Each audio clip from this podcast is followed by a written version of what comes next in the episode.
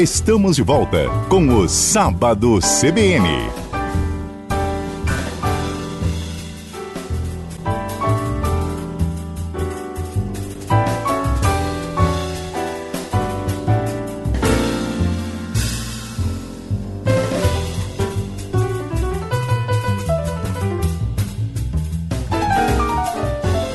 Meu nome é Ney Herman, estamos de volta com o programa Sábado CBN e agora nós vamos falar sobre a privatização da iluminação pública em Ponta Grossa, que aconteceu na última semana. É, nós temos na técnica Eduardo Oliveira, direção de jornalismo Ricardo Silveira, direção da Rádio CBN Roberto Mongrel. Aliás, Roberto Mongrel está conosco no estúdio, vai nos auxiliar né, nesse processo aqui para que a gente possa informar melhor o ouvinte da CBN sobre o que aconteceu afinal na B3 em São Paulo e como que as coisas vão funcionar daqui para frente, mas como que foi todo esse processo até chegarmos eh, na privatização. Então, só quero relatar que nós convidamos os vencedores eh, da licitação eh, do consórcio Ponta Grossa Luz, a Stilux Green Tech Sistemas de Iluminação e Energia, que é uma empresa de São Paulo, e a Trajeto Energia e Comércio, que é uma empresa aqui do Paraná de Pinhais. Essas duas empresas se uniram para montar o consórcio Ponta Grossa Luz, já estão atuando em outros municípios. Eu conversei ontem com é, o senhor Rinaldi, que é o Renato Rinaldi, que é o CEO da Trajeto Energia e Comércio, e ele disse que ele vai se sentir mais à vontade, Roberto, quando assinar o contrato. E após a assinatura do contrato, ele se colocar à disposição da CBN para vir, inclusive pessoalmente aqui, conversar conosco e, ao mesmo tempo, tranquilizar a população de Ponta Grossa em relação aos serviços e como eles vão acontecer daqui para frente.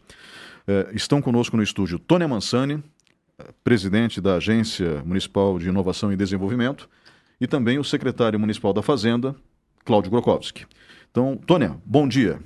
Bom dia, Ney. Que prazer estar aqui com vocês para falar um pouquinho desse projeto tão importante, né? Um grande presente para os anos anos da nossa cidade. Cláudio, bom dia. Bom dia, Ney. Bom dia, secretária Tônia, Eduardo. Bom dia, Roberto. Bom dia aos ouvintes da Rádio CBN. Estamos aí à disposição, Ney, para trazer as informações ao ouvinte da CBN.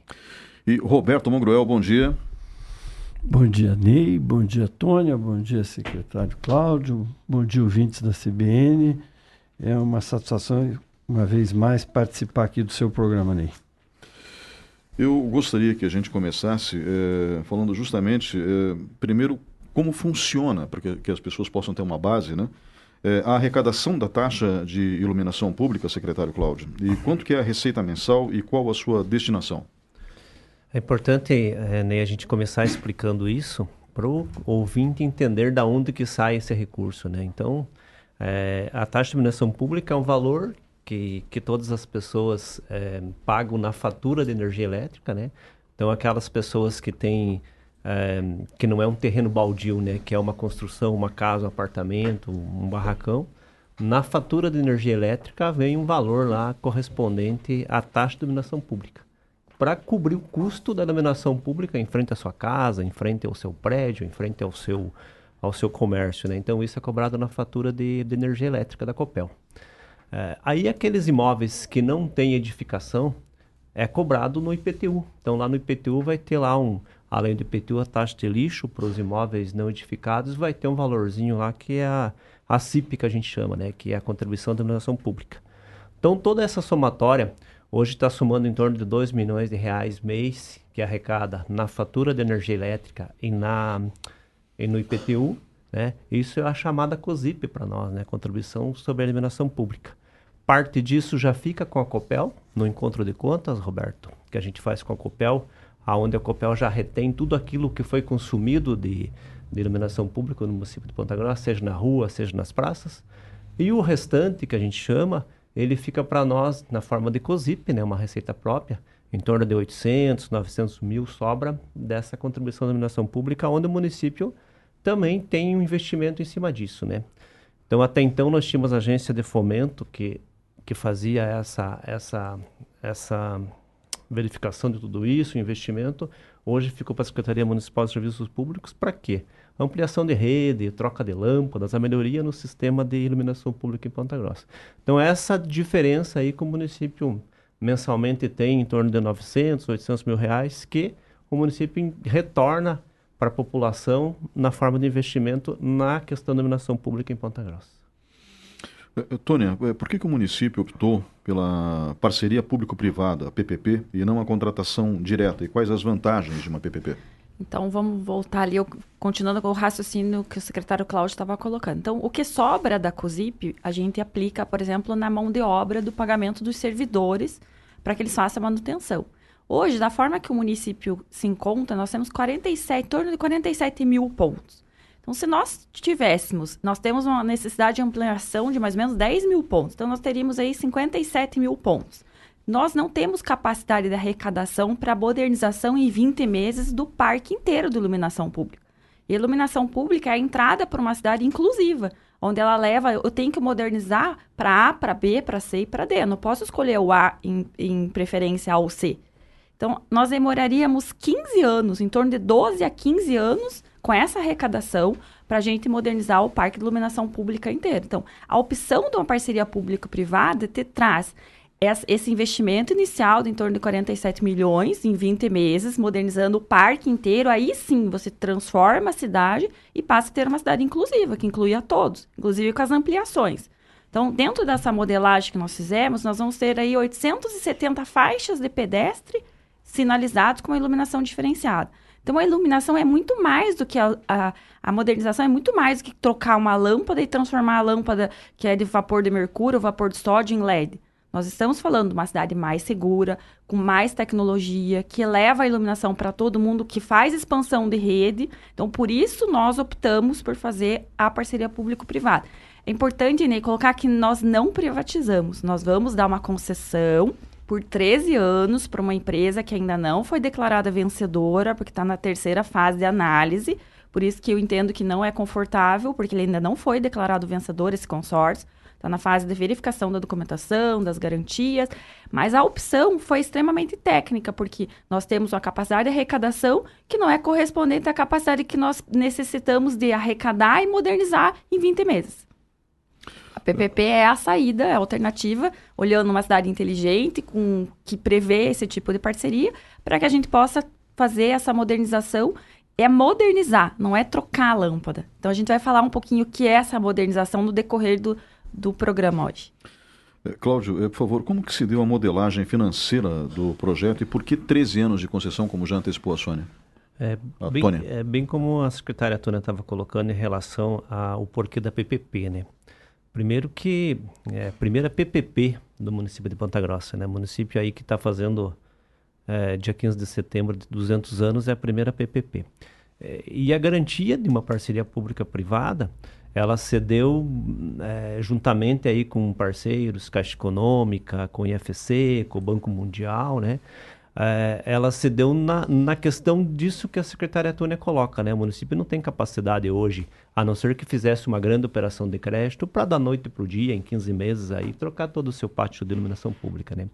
E a modelagem cedeu primeiramente de, no estudo preliminar é, o, o, os contratados pela Caixa Econômica, que foram o pessoal que tem expertise na área de, de, de projetos de iluminação pública e na área jurídica também, que, que está é, sobre uma PPP, é, se deu-se essa diferença que a gente falou inicialmente de 800 a 900 mil reais, ela seria suficiente para atrair o mercado. E, aí a gente tem a certeza que o mercado foi atraído porque quatro consórcios grandes e empresas com com, com, uma bagagem econômica e financeira grande, com potencial, se, se, se dispuseram a, a, a, disputar esse consórcio de Ponta Grossa, essa parceria de Ponta Grossa.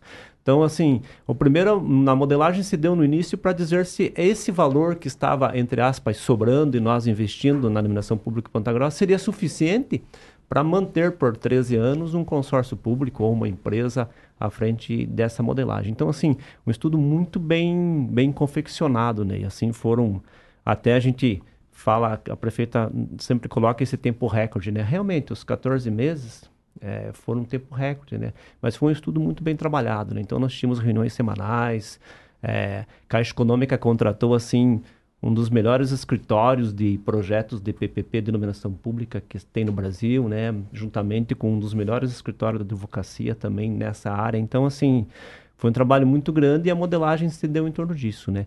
É, foi provado para nós que esse valor que entre o que é pago a Copel e o que sobra, ele é suficiente para manter isso para por 13 anos. E o, e o 13 anos, Ney, é, se deu também no estudo técnico, né? Então a gente já tem estudo que uma lâmpada de LED, o, o prazo de duração dela é de são de 15 anos.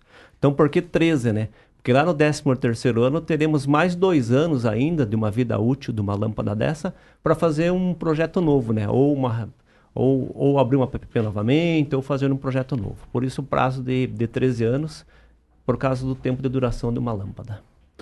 Uh, Tônia, uh, afinal, você podia explicar para a gente o que é o projeto como um todo? Uh, quantos pontos de iluminação vão ser trocados por LED?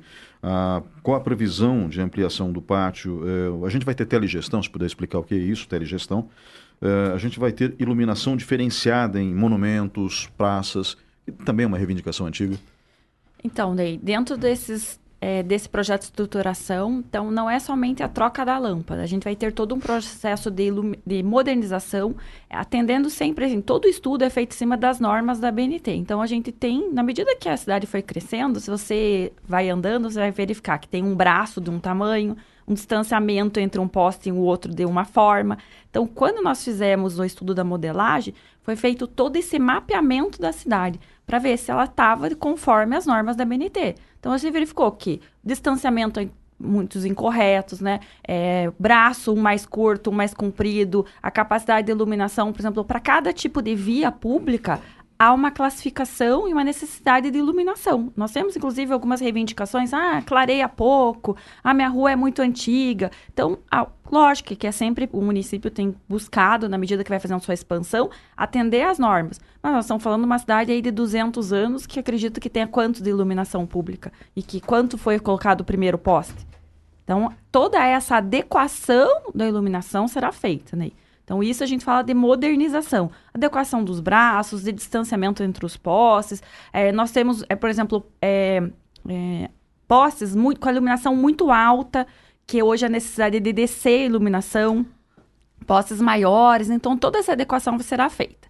Hoje nós temos um pouquinho mais de 47 mil pontos. Se você colocar do primeiro poste à zona rural, nós temos 70 quilômetros do primeiro até o último poste do município. Então, nós temos um parque muito extenso. Muita Grossa é uma cidade muito espalhada. A gente há necessidade de expansão, nós temos bairros novos que a, as vias que foram sendo feitas não tinham iluminação. A professora Elizabeth fez uma que era Constantino Degra, filha, que é uma reivindicação antiga, que foi a obra que ela fez, mas nós temos aí em torno de 8 mil pontos para serem expandidos, e sem pensar que a cidade vai crescer ainda mais. Então, isso, esses pontos estão é, dentro dessa modelagem.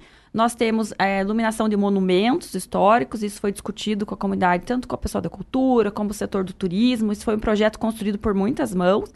Nós temos a previsão de um CCO, que é um Centro de Operações Integrados de Iluminação Público, que vai conversar com o nosso pessoal de segurança, né? Nós temos que pensar que a iluminação, ela não é só clarear, ela traz segurança. Ela inclui pessoas, né? E nós tivemos a oportunidade de estar em Aracaju, e nós somos no bairro mais humilde, que é o bairro do Bugio.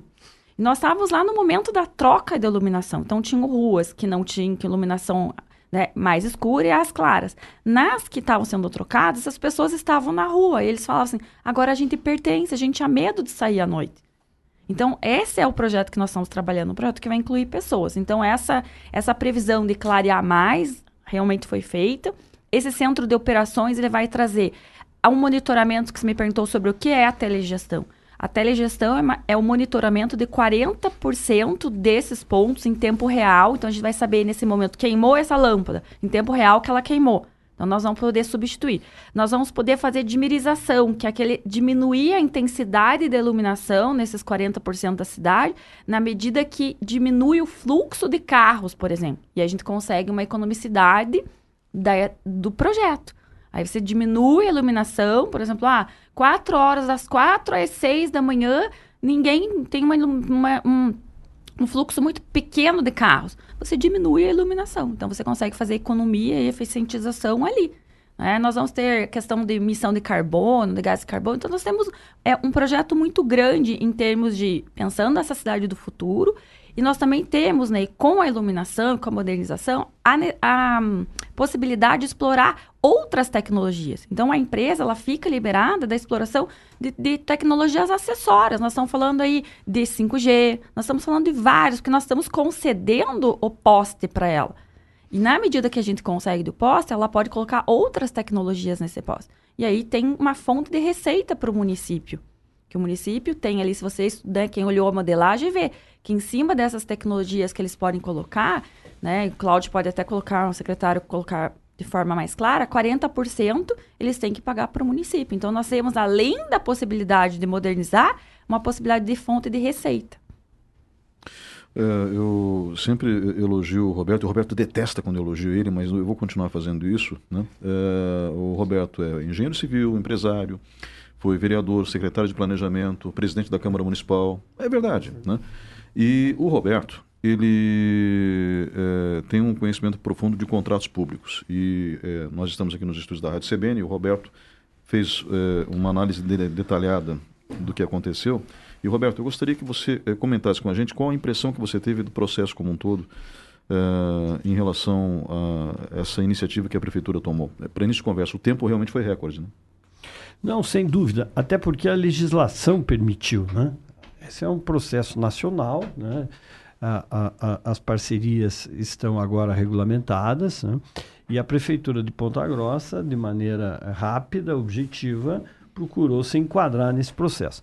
Ney, de fato eu não me aprofundei. São informações que estão à disposição de qualquer um que tiver interesse aí através é, do site da Prefeitura. Mas elas são muito interessantes, porque essa questão da iluminação pública eu gostaria de, de, dividir em dois pontos. Primeiro, sem dúvida, os avanços, como você já citou, as vantagens, e o segundo, a questão é, de custos, né?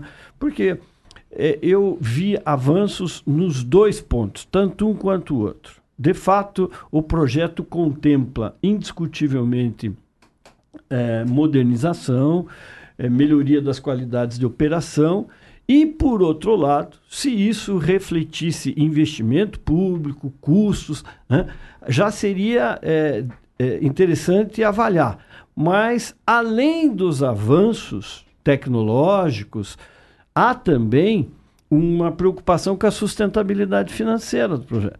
Então, é, é, é, é muito é, é, uma leitura simples, não aprofundada, poderia levar o nosso ouvinte a interpretar de forma resumida, mas verdadeira. Por exemplo, Tônia, você falou, nós temos alguma coisa em torno de 48 mil pontos, 48 mil pontos, lâmpadas, é, é, pontos é, de, de iluminação. Isso foi acumulado ao longo de 200 anos. 200 anos não tinha nem, nem, nem iluminação pública, mas nos 200 anos nós constituímos 48 mil pontos. O projeto prevê uma ampliação, como você disse, de 9 mil, mais especificamente 9.270 pontos, pelos dados informados no projeto. Ou seja, Cláudio, nós passamos de uma velocidade de 244 pontos por ano para 713 pontos por ano. Mas se nós fôssemos colocar os mesmos tipo de ponto, já seria uma vantagem numérica. Porém, nós estamos colocando outro tipo de pontos, outro tipo de lâmpadas, outro tipo de iluminação, outro tipo de segurança, de conforto. Né? E, e, então, me parece que esse projeto da PPP, que Ponta Grossa de maneira rápida se enquadrou, contou com a contribuição da Caixa Econômica, vem fazendo esse projeto de e, e da B3 no processo licitatório, né? Por exemplo, é, é, o que é muito comum, vocês dois têm experiência expressiva do serviço público, que é muito comum nos contratos, Cláudio, os recursos. Né? Os recursos. Nesse processo, apesar do edital estar é, é, publicado para o Brasil todo, eles foram muito poucos e respondidos de forma rápida pela assessoria técnica e jurídica dos parceiros. Né? E não houve contestação até o presente momento, estamos no processo de homologação do resultado. Então, afinal, ele é, é árido, complexo, Porém, tem uma simplicidade que eu gostaria que a CBN contribuísse nesse sentido, de levar ao público em geral é, as duas vantagens: o avanço tecnológico e os custos do serviço. É, Cláudio, eu gostaria que você falasse um pouquinho é, justamente sobre uma preocupação que é, vários consumidores tiveram quando a gente é, falou da privatização. Né?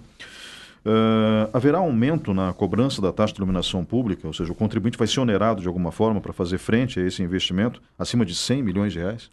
É, veja, Ney, assim, e até pegando o gancho aí que o, que o Roberto coloca, né? É, o projeto ele foi assim tão bem construído, né? E foi, como eu falei anteriormente, tão atrativo, né? Que o consórcio ganhador, que ainda ele não é o consórcio ganhador oficial porque está na fase da homologação do, do terceiro envelope, que é a qualificação técnica, aquela parte documental. Ele conseguiu, dentro de um projeto de 13 anos, dentro de um projeto de 48 mil lâmpadas que vai para 50 e poucas mil lâmpadas, ele conseguiu dar um desconto para o município de 54%. Né? Então, uh, e aí eu falei bem no início que ainda nos sobra entre 800 e 900, né? Então, além de a gente repassar mensalmente ao consórcio ganhador o 480 ou, ou um pouco mais nas correções anuais, ainda sobrará para o município para fazer novos investimentos. Então, veja o tamanho do ganho que o município teve levando essa licitação à Bolsa de Valores, né? Ah, poderia levar, fazer dentro do nosso departamento de compras, dentro da nossa estrutura de município? Poderia, né? Não sei se o sucesso seria tão grande, Roberto, como o sucesso que a gente teve levando isso a nível nacional, né? E, e lá na Bolsa de Valores. E perguntavam muito para nós, perguntavam para isso, né? Por que Bolsa de Valores, né? Uhum. A transparência que nós tivemos, eu, a secretária Tônia, o doutor Gustavo, que esteve nós lá, a prefeita também, a transparência que tem quando a gente leva um projeto, Roberto, e, e, a credibilidade, né? Não que não tenha credibilidade um projeto feito internamente por nós, mas a credibilidade que dá para nós, estando dentro da Bolsa, com o Banco Mundial, com o IFC, com o Ministério da, da Economia, né, Tônia? É, com todos esses organismos dá uma credibilidade muito grande, né? E, Roberto, assim, é, e aí você que é estudioso, você deve já ter percebido, né? Na lei municipal, que a gente mandou alteração para a Câmara, é, mais uma garantia que tanto o consórcio ganhador tem, como nós, enquanto gestores e, e, e a administração pública, ela tem o princípio da continuidade, que ela vai continuar para sempre, né? O consórcio ganhador tem a conta, a conta COSIP vinculada, né?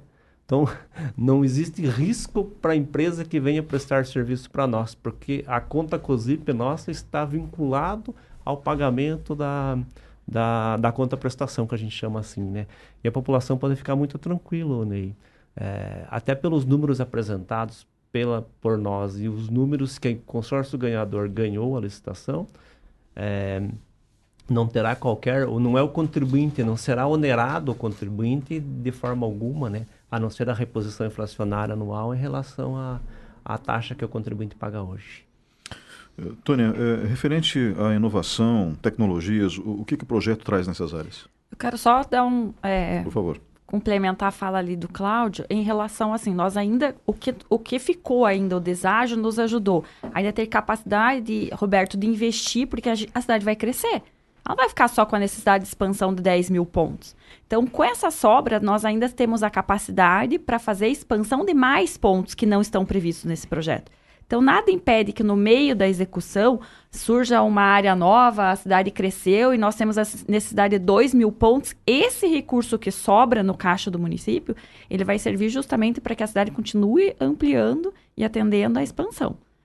Esse é um ponto importante que a gente tem que destacar. E um outro ponto ainda em relação a questão do pagamento, que, o, que essa modelagem trouxe para a gente, é a questão do verificador independente, Roberto. Isso traz uma lisura, uma transparência, porque nós temos não só o município é, recebendo o investimento dizendo, ok, eu recebi, e não só a empresa dizendo que investiu, mas nós temos um verificador independente que vai auditar a cada dois, três meses para verificar realmente se esse investimento foi feito. E aí sim nós vamos fazer o pagamento. Aí sim ele pode pegar essa conta vinculada e fazer a retirada re, referente ao serviço que ele prestou. Então isso traz uma segurança que vai acontecer o investimento e caso não haja, ele não vai receber.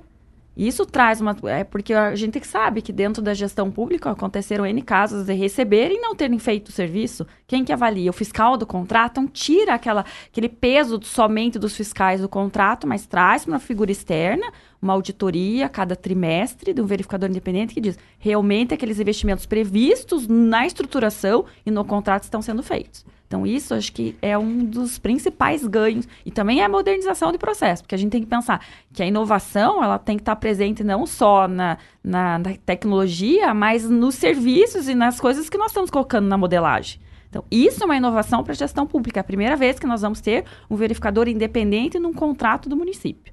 Então, já ganhamos aí. É, isso é sem dúvida. Sem dúvida. É, você destacou um ponto é, muito interessante. Eu imaginava aqui que na nossa conversa nós iríamos distribuir aí as contribuições, as participações, a sua de maneira mais específica na área tecnológica não? e a do Cláudio na questão financeira. Mas como ambos estão bem inteirados do processo, a cada intervenção, é, especificamente nessa questão financeira, Ney, veja que interessante o que está acontecendo no Brasil, não em Ponta Grossa só. Quem tem participado desses processos, dessas parcerias públicos-privadas, não são empresas específicas, setoriais. Como, é, como não é específico? Vou dar um exemplo, para sair um pouco da iluminação pública.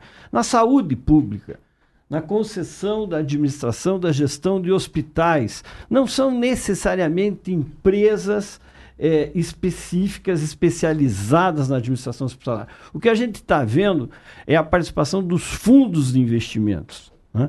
E os fundos, até mesmo no processo de é, é, habilitação. Você não precisa, como foi o caso de Ponta Grossa, você não exigiu é, especialização ou é, acervo técnico para empresas específicas de iluminação pública. Transferiu essa atribuição ao gestor. A, a necessidade de habilitação era no valor previsto do empreendimento. Né? Então, é, é, é, gestores que já tivessem tido a experiência de um projeto de, desse modo. Então, por exemplo, o que a, a, a Tônia está tá falando é essa novidade extremamente interessante. Quem fiscaliza? Quem fiscaliza não fiscaliza só o interesse público, só o interesse da sociedade, interesse, fiscaliza também o interesse do gestor do fundo.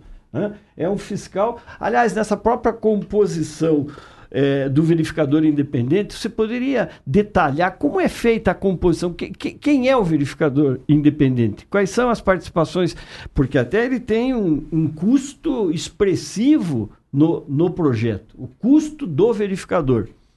Quem compõe o, o, o verificador, Tony? O verificador, a empresa, né, o consórcio que ganhar, ele vai nos apresentar, ele vai fazer a contratação, ele está dentro do, do custo do nosso projeto. Ele vai apresentar três nomes, né, três ali pelo menos está elencado, e aí nós vamos aprovar, o município vai aprovar esse verificador independente. É uma figura extremamente importante porque ele vai dar essa lisura no processo, vai dar garantia do que a gente propôs no, no, no contrato está sendo atendido.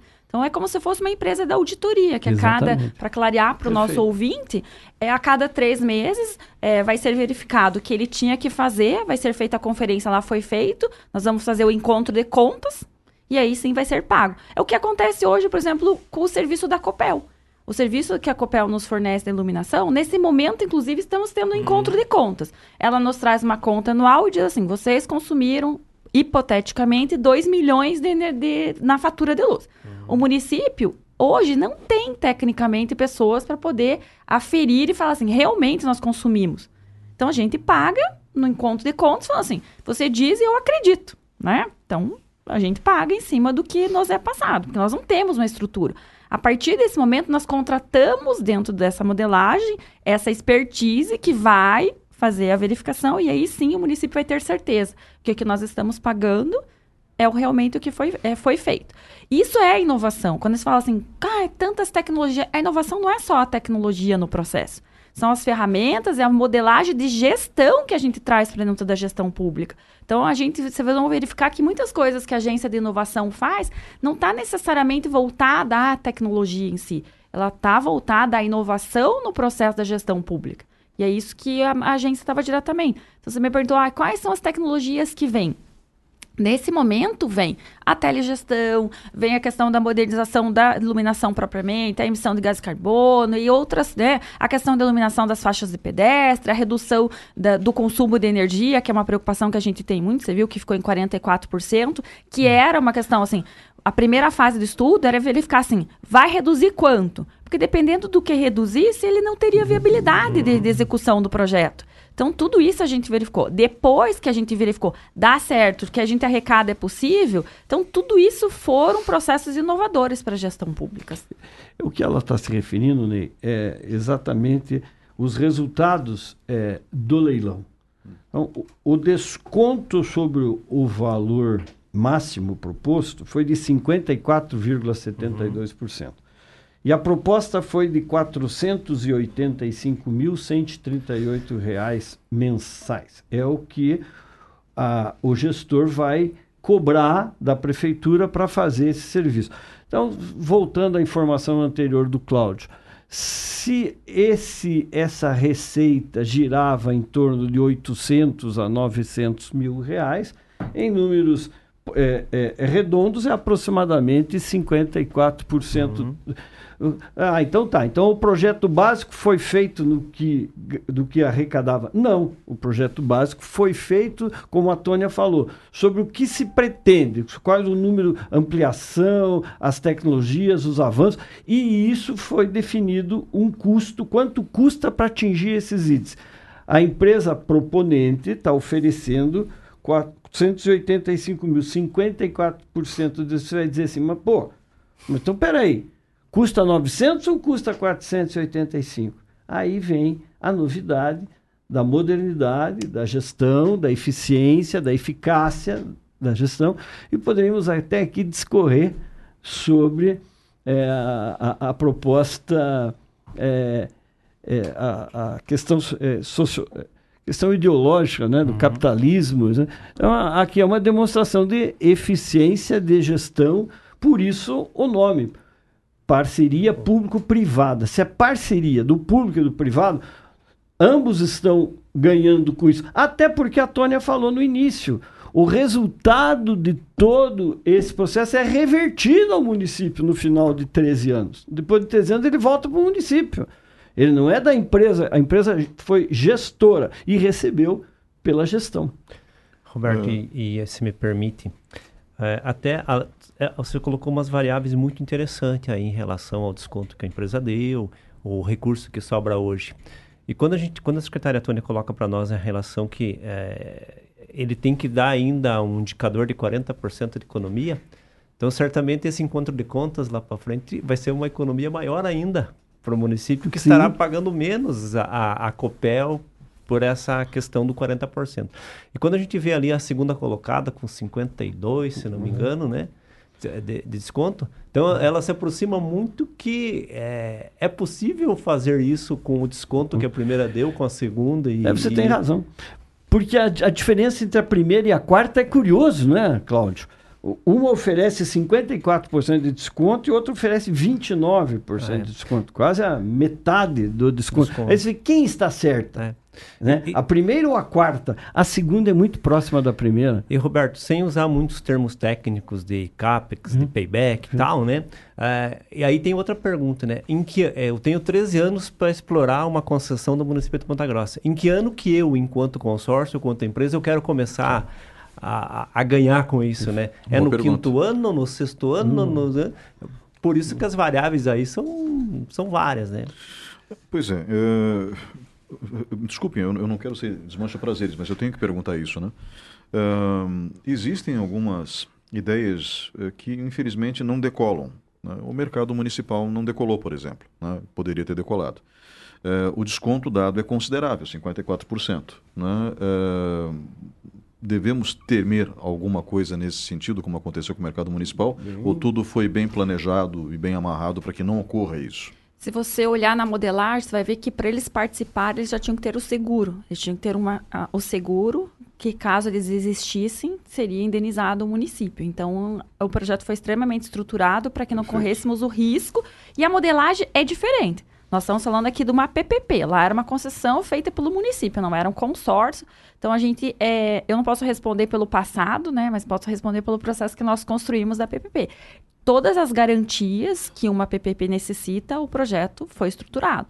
Né? Então, se você olhar a documentação, o primeiro envelope, era claríssimo a questão da cláusula do seguro um seguro que indenizava o município em caso de desistência. Por etc. sinal, um dos poucos recursos, né? Houve um recurso em cima da pólice de seguro, inclusive do consórcio ganhador. Quer dizer, ele não sabia, o ganhador, ou, ou como diz o Cláudio, possível uhum. homologação. O mais bem classificado. O mais bem, vamos usar essa expressão, o mais bem classificado.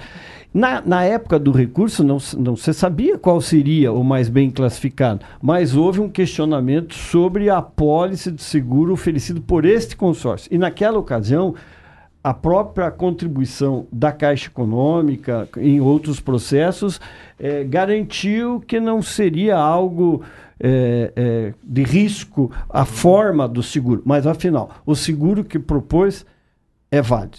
Mas aproveitando as, as com muita propriedade a intervenção do Ney, né?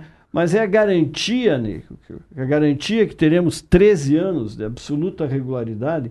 Ontem, ontem o aeroporto é, de Natal devolveu a concessão. Né? Dia de ontem. Então, se ofereceu para fazer a concessão e, por razões, é, entendeu de devolvê-la e o, o, governo federal é, leiloou novamente a entrega. O que é que a gente pode dizer que garante que esse processo vai funcionar? Eu, pelo que vi, pelo pouco que vi, me parece que ele foi muito bem elaborado, tanto no que se refere às demandas quanto é, é, às receitas. A Tônia lembrou bem, a garantia do recolhimento das taxas de construção e, e o direcionamento dele para manutenção é de fato uma novidade no serviço público. Eu me lembro, Cláudio, que isso foi discutido. Como é que funciona exatamente com relação à, à, à contribuição da limpeza pública? Ela também é destinada a um fundo específico? Então, ela é cobrada no IPTU, né? A, a taxa de, de coleta de lixo. Não é, ela não é um fundo específico, mas o que a gente chama de, de, de fonte vinculada no município, né? Então, ela uhum. existe um código onde toda a receita oriunda da taxa, da, da taxa de limpeza pública, da coleta de lixo, é destinada a essa fonte vinculada que a gente chama.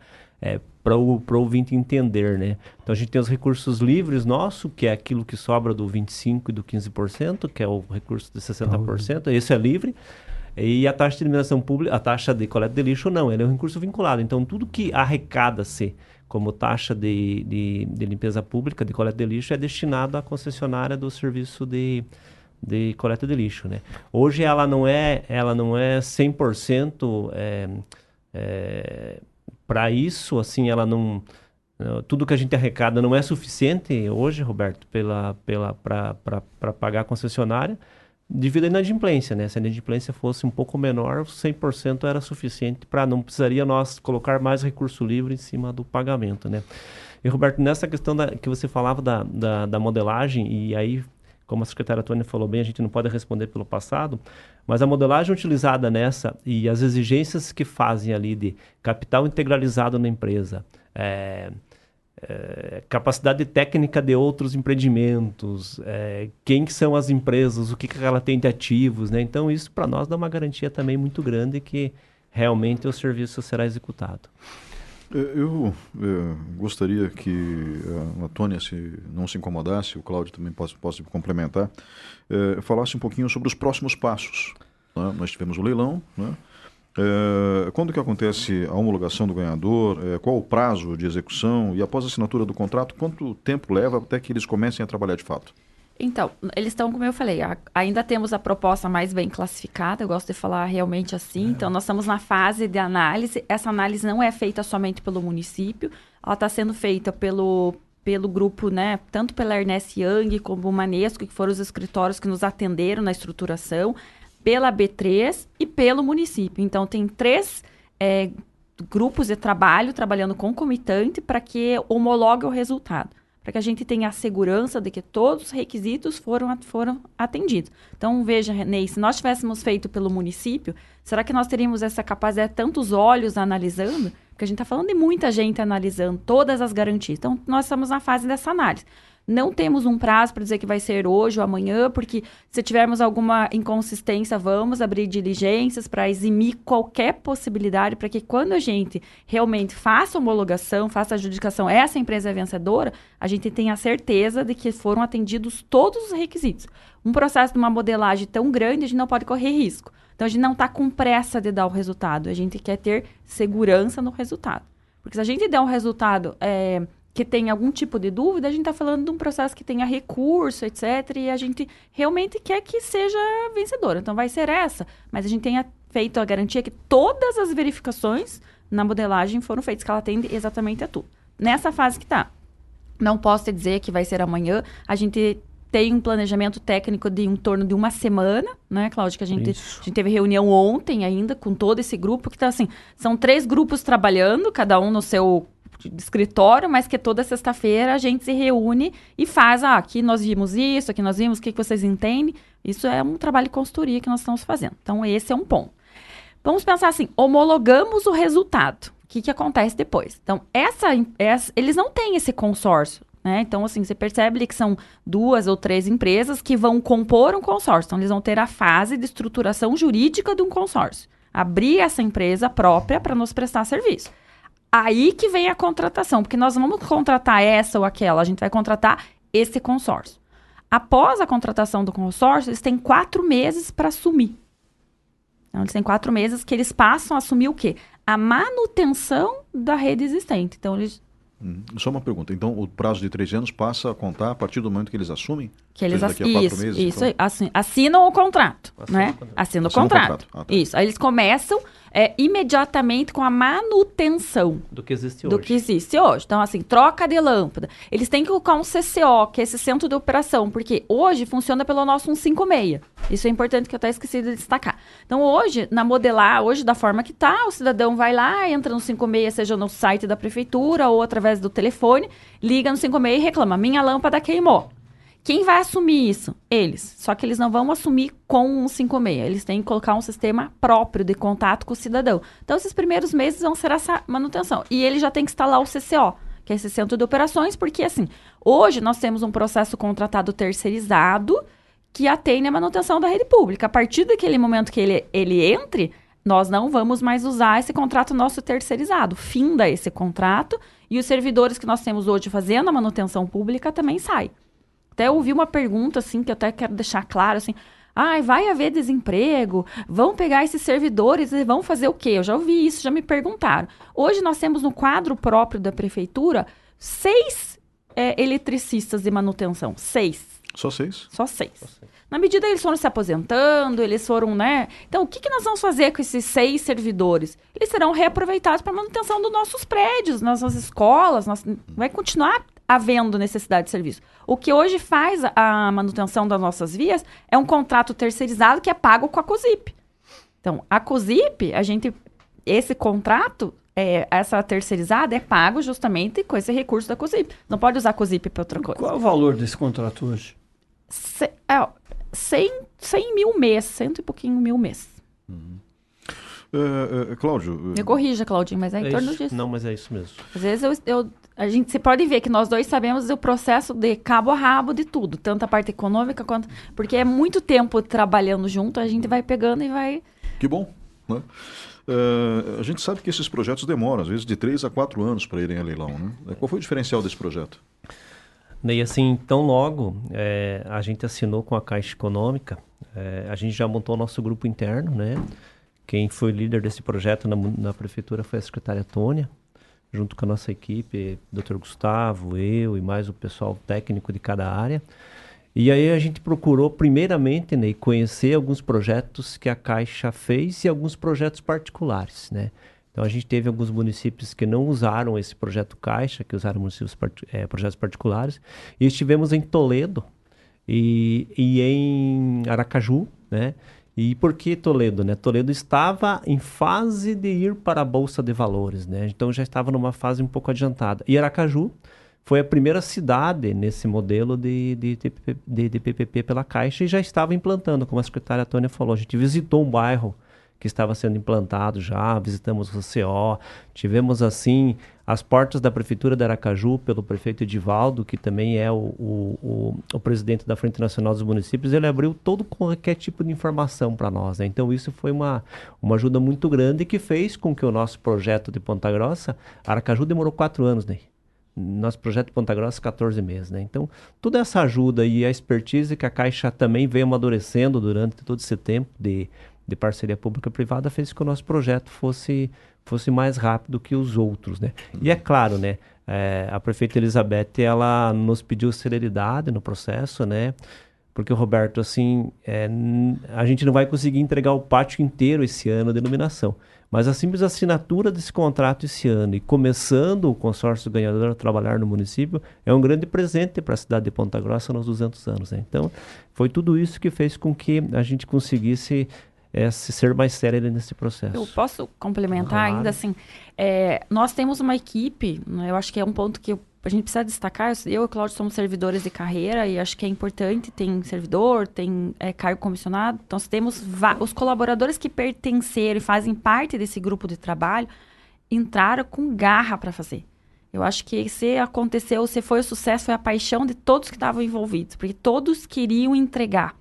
Então, assim, nós levantamos, em, nós tínhamos os dados, aqui deixo meu abraço para o Marco, que é o nosso técnico na área de, de rede, né, que é, é, o responsável pela iluminação pública, de ter as informações. Então, a gente percebe que o que demora né, na formulação de um projeto é ter os dados, transformar esses dados em conhecimento.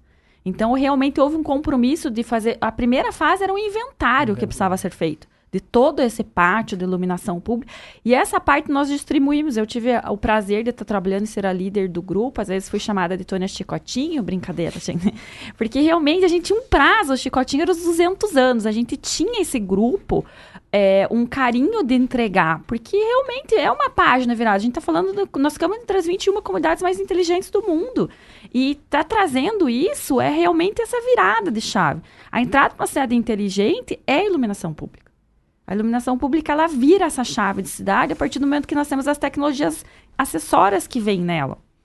A possibilidade de transformar. Então, nós tínhamos isso. Então, essa primeira fase de inventário, os municípios ficam em torno de um ano, um ano e três meses, um ano e meio trabalhando no inventário, que é a parte do levantamento jurídico, a parte do, da, do levantamento econômico das fontes, a parte do levantamento técnico de campo, e nós fizemos isso em três meses.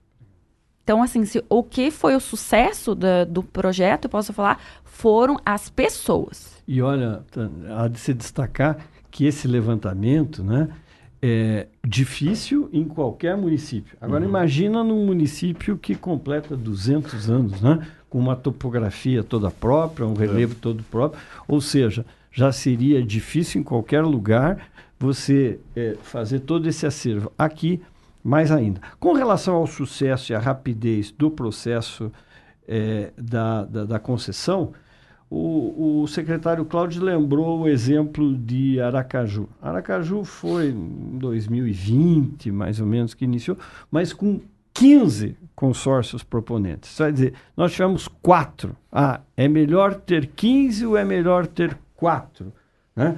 é, interessados? Você, eu imagino que 15, que são quatro vezes mais, deve ter também tido situações de recursos, de demora. Ah, mas quatro é ruim porque é pouco. Por exemplo, Ney, o segundo consórcio, o segundo a proposta é, classificada, como a Tônia usa a expressão melhor, como é que chama? Mais bem classificada. É, a, a, a, segunda mais isso bem... Tá na tec... Isso está na legislação. A segunda mais bem classificada, por exemplo, é um consórcio é composto né, pela Enel, né, que é uma das maiores empresas do mundo. Do mundo. Ou seja, e ela fez uma proposta de execução desse projeto, muito 2% de diferença da melhor classificada. Então, melhor 4 ou melhor 15, né? Melhor o número de empresas capazes, é, experientes e provavelmente deve ter contribuído na redução do tempo das discussões dos recursos propostos. Também se tem que olhar a topografia, que você colocou da topografia, que faz, é, por exemplo, Aracaju é uma cidade pequena, concentrada, plana, Uhum. com a concentração. Nível do mar? É, mas é bem. Área- a gente, ela dá um lá. bairro nosso em termos de expansão. Isso é- a gente analisa isso quando a gente vai fazer atratividade. Ah, tem empresas mais concentradas e, e as empresas que pegaram, você coloca o segundo colocado, né? A segunda empresa, ela, ela ganhou Toledo, ela tem Guarapuava, então ela tem proximidade. Isso faz com que é, explorar o serviço seja mais fácil para uma região. né? E assim, na medida que elas vão ganhando, é, nós tivemos recentemente, por exemplo, Curitiba, né, que entrou. Então você percebe que a empresa de Curitiba a gente esperava, ela não, a gente falava, ah, vai entrar no consórcio. Mas assim, aí ela entrou, foi, teve um, um deságio de 70% lá. É, e aconteceram o quê? Muitos recursos. Está com subrecurso ainda. É, eu, eu- eu preciso perguntar isso porque é, as pessoas também acabam se questionando. Embora os números tenham sido mencionados aqui ao longo do programa, é, primeiro, chegou no fim dos 13, dos 13 anos. É, pode ser prorrogado por mais algum tempo automaticamente? É, e Boa pergunta. também tem uma outra questão. É, Qual que vai ser a expectativa de faturamento da empresa mensalmente? Vocês poderiam falar um pouquinho sobre isso? Eu posso começar? Então, assim, é importante olhar, modelar a, a legislação que ela foi baseada. Esse processo de estruturação, ele está baseado na 866. Então, a questão, da legislação de compras. Então, nós temos a 14133 que previa, né, que prevê que seja renovado. O nosso, no caso, nós somos baseados na 866. Então, vai ser feito um novo processo. Portanto, Então não há possibilidade de renovação automática, mesmo que atendido alguns critérios de ordem técnica? Na modelagem e por nós termos utilizado a 866, não, Roberto. Então isso está bem claro na, na, na modelagem que foi utilizada para esse. Nós estamos exatamente no momento de discussão de renovação de concessão né, do serviço de transporte coletivo, não é? Serviço e, e um contrato também sustentado na 866 que previa né, renovação automática atendido a alguns critérios. Basicamente dois, né, Cláudio? Uhum, não é o assunto é de renovação de frota e a- atendimento. a né? efetividade. né? Efetiva- Então, no caso da iluminação pública, não existe essa por possibilidade. isso que nós colocamos que ela vai demorar 13, an- né, é, 13 anos, para que nesse processo a gente já inicie. Ou uma fase, se nós vamos fazer uma nova PPP, ou vamos fazer um outro processo, mas já pela legislação nova. Isso. Uhum. E qual é a expectativa de faturamento da empresa mensal? É, Ela fez a oferta que ela, ela, ela troca todas as 48 mil lâmpadas, ela faz toda a questão de pontos, é, monumentos tal, e faz ampliação no valor da conta prestação que ela ofereceu no- na licitação de 486 mil. Aí vai ter todas as correções que já estão garantidas no contrato a cada ano. Então, é esse o valor que o município fará de desembolso através de tudo aquilo que a secretária Tônia falou, verificador independente e tal, né? Então, ela se propôs. Ela entende que ela consegue fazer tudo isso em 13 anos com o inicial de 486 mil é, mês. Bom, estamos chegando ao fim do programa. né? Agradecemos muito a presença de Tônia Mansani, que é presidente da Agência de Inovação e Desenvolvimento de Ponta Grossa, do secretário Cláudio Grokowski. É, mas, é, de maneira rápida, e Cláudio, é, nós podemos esperar outras PPPs daqui para frente? Acredito que sim, né? Se depender do grupo que trabalhou, sim. É importante, Ney, só eu queria colocar um destaque que o deságio não quer dizer o deságio do investimento. As pessoas também confundem muito Claro. assim. Ah, o investimento é 114 milhões, agora deu um deságio de 54%, vai investir a metade? Não, né? O investimento continua. Nós estamos falando da conta prestação, do que a gente paga mensal, mas o investimento está garantido. Então, acho que é, é importante colocar. É, eu acho que se eu pudesse falar que vai acontecer, eu diria assim que o grande ganho para o município, enquanto é, ter feito essa PPP, foi ter capacitado o servidor. Então, dentro ali da PPP, nós tivemos é, vários servidores que participaram, Reginaldo, Marco, eu, Cláudio, é, o Dr. Márcio Rezende, que são servidores de carreira e que nessa, nesse processo de estruturação houve aprendizado. A gente aprendeu muito, a gente não tinha expertise internamente. Falar assim, ah, a prefeitura está pronta para fazer uma PPP sozinha, eu posso dizer que se a gente aprendeu uma coisa é que não, né, Cláudia? Porque é um processo complexo que você precisa do olhar externo. Né? Essa consultoria externa fez com que a gente tivesse uma capacidade de uma visão de 360 graus que quando você está internamente no teu município, você não tem essa possibilidade. Por exemplo, de ir lá em Aracaju, nós somos em Toledo, nós aprendemos com o processo e capacitamos o corpo técnico. Eu acho que a PPP é uma saída para muito. A gente tem Aracaju fazendo na atenção básica, por exemplo. Nós temos fazendo em, em hospitais, em concessões diversos tipos de serviço. Na questão dos resíduos sólidos, tem muitas PPPs acontecendo. Então, assim, é bacana que a gente foi. Hoje, Ponta Grossa é uma referência. Isso é muito, foi muito gratificante ouvir da, da, do Banco Mundial, numa bolsa na B3, que a equipe técnica da prefeitura é um exemplo. Então, isso coloca a Ponta Grossa numa até uma prioridade de rodar pilotos, né? Porque, assim, está um processo muito novo de PPP, inclusive para investimentos do governo federal. E eles já sondaram, né, Claudinho, para a gente rodar outras PPPs aqui para que a gente é, seja piloto realmente pela seriedade da equipe que trabalhou. Isso nos deixou assim extremamente felizes. Eu quero deixar meu agradecimento à professora Elizabeth, a coragem, porque não é fácil, gente, tem que ter muita coragem para rodar uma PPP e a, a possibilidade, né, agradecer por ela ter confiado nesse time e que eu tive o prazer de liderar. Agradecer e falar que não acontece nada sozinho, né?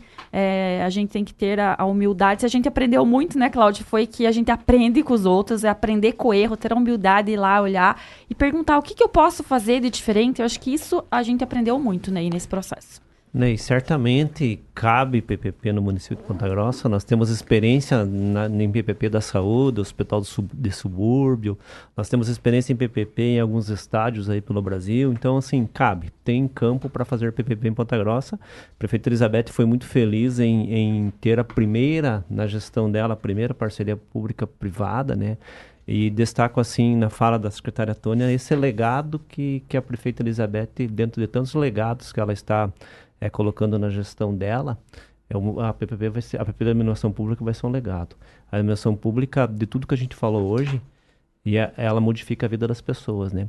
Qualquer projeto que a gente faz, sendo eu em secretário da Fazenda, sendo a secretária Tônia de Inovação, e que muda a vida das pessoas, para nós é muito importante, sabe? É muito gratificante saber que lá no bairro ABC, independente de qual bairro de Ponta Grossa, terá a mesma tecnologia, a mesma luminosidade, Roberto, do, de qualquer bairro que realmente as experiências que a gente teve lá em, em, em Aracaju foi as pessoas assim dizendo, olha, agora dá para mim sair na frente da minha casa, conversar com a minha vizinha durante a noite, né? Eu vou ter que trocar a cortina na minha casa porque agora a iluminação melhorou no meu bairro. Então assim, quando a gente faz projeto que muda a vida das pessoas, para nós é muito gratificante. Enquanto servidor público, como eu sou e como a secretária Tônia é, e para a prefeita também muito gratificante, enquanto a gestora desse município aí de quase 400 mil habitantes e que está fazendo 200 anos esse ano.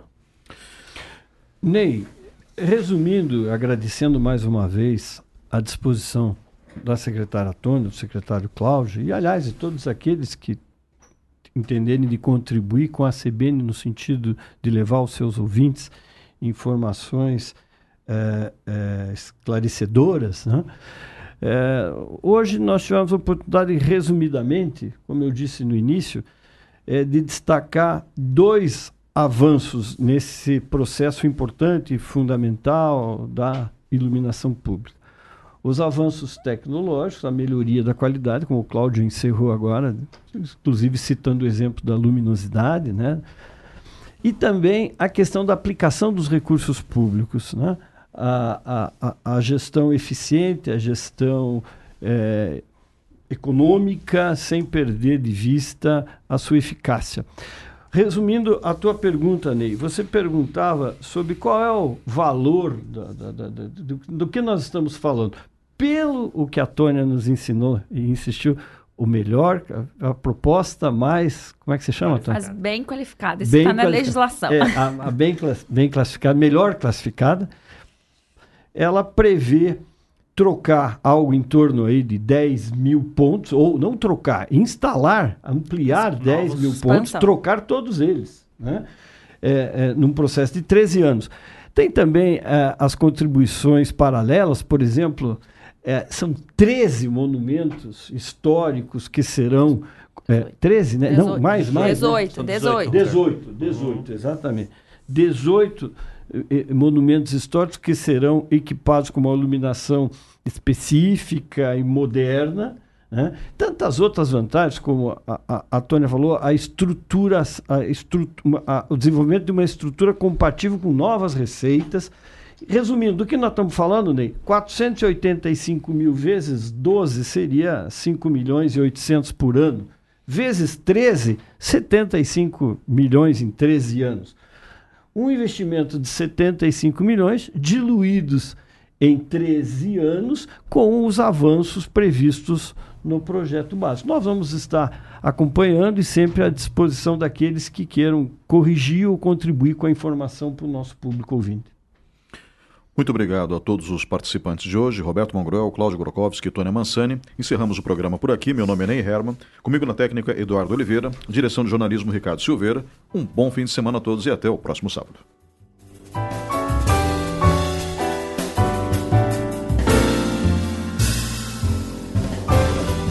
Sábado CBN volta já.